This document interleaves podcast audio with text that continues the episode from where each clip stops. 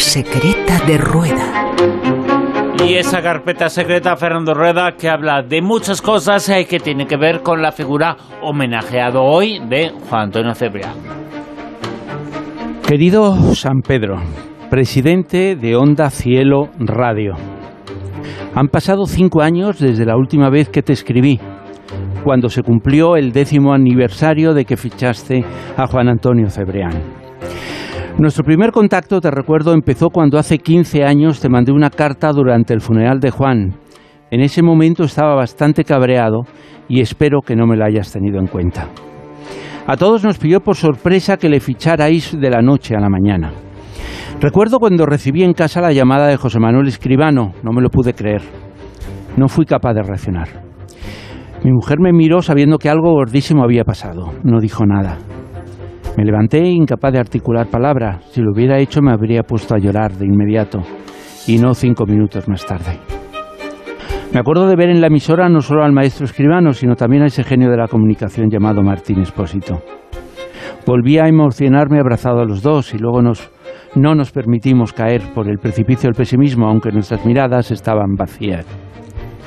Nos sentimos muy afortunados cuando encargaron a un redactor de la cadena leer en antena la desagradable noticia.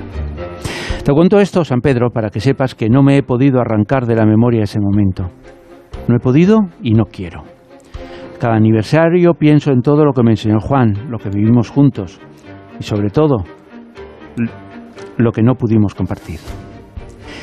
Pero bueno, la presente es para preguntarte por Cebri y para pedirte que le comuniques que el bloqueo al que me sometió para no permitirme participar en la tertulia de los domingos, la de la zona cero, esa en la que se exigía que tu apellido empezara por C, he tardado 15 años, pero ya me lo salté en el programa 3000. Dile que desde que se fue, las noches del fin de semana tienen la personalidad de Bruno y Silvia, un tono y un color que responde a su personalidad, como no podía ser de otra manera. Seguimos para adelante, pero sigo notando un espacio desierto. Me falta él. Siento que Alejandro Cebrián, que ha dejado de ser un pequeñajo para convertirse en un proyecto de periodista, no pueda disfrutar de sus abrazos de oso, de su risa contagiosa cuando tenía una de sus ocurrencias en antena, o de sus momentos de soledad en el estudio, previos al desarrollo de un paisaje de pasaje de la historia, cuando dejaba el pitillo en el cenicero colocaba la almohadilla del micro y poco a poco emprendía un viaje al pasado entre romanos asesinos y héroes como su admirado Alejandro Magno. Confírmame a vuelta de correo si ya ha comprado la gabardina, el sombrero y la caja de puros para que un día pueda sumarme a su programa líder de audiencia en Onda Cielo. Ah, un mensaje de mi parte y de todos los fieles oyentes de La Rosa. Fuerza y honor, Juan Antonio Cebrián.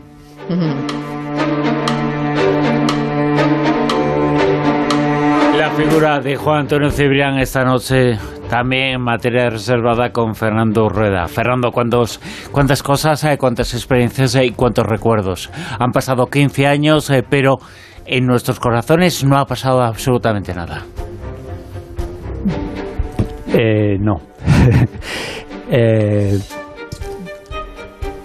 bueno, son, son momentos eh, duros para todos y son momentos eh, de recordar y, sobre todo de recordar lo bueno. Y lo bueno es que hemos, estuvimos muchos años juntos, es recordar eh, eh, cómo, cómo, se reía eh, con todos nosotros, cómo disfrutaba, cómo, cómo habló el día de mi boda, cómo tenemos, compartíamos nuestros sueños, cómo compartía sus deseos de, de ir a, de, de escribir libros, cómo eh, se negaba, se negaba, ya lo dije otro día, y se negaba a, que eh, otros periodistas utilizaran su ceguera para, para promocionar y para convertirle eh, en, en, algo que él no quería ser. ¿no?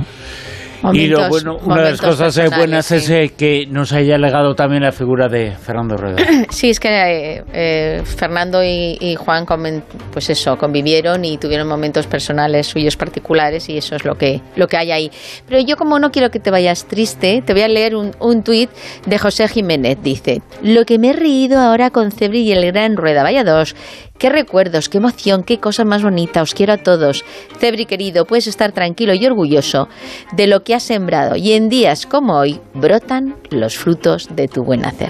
Así que quédate tranquilo, no te pongas triste, porque yo en todo momento, desde el mismo 20, aunque yo también me rompí en plena misa, siempre dije a todos que por favor que no le recordaran con tristeza, que le recordaran con alegría. Y mira, por ejemplo, esta la Da Vinci dice, encantada y feliz como una lombriz de oíros en el especial Juan Antonio Cebrián, Rosavientos, él se merecía todo y seguro que estará sonriendo a carcajadas de ver tanto cariño de verdad.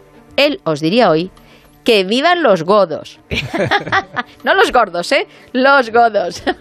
y por ejemplo, tenemos también a, a Santi que dice, esos miércoles viajando por el mundo en turno de noche tras Concha García Campoy, otra gran periodista que también se nos fue.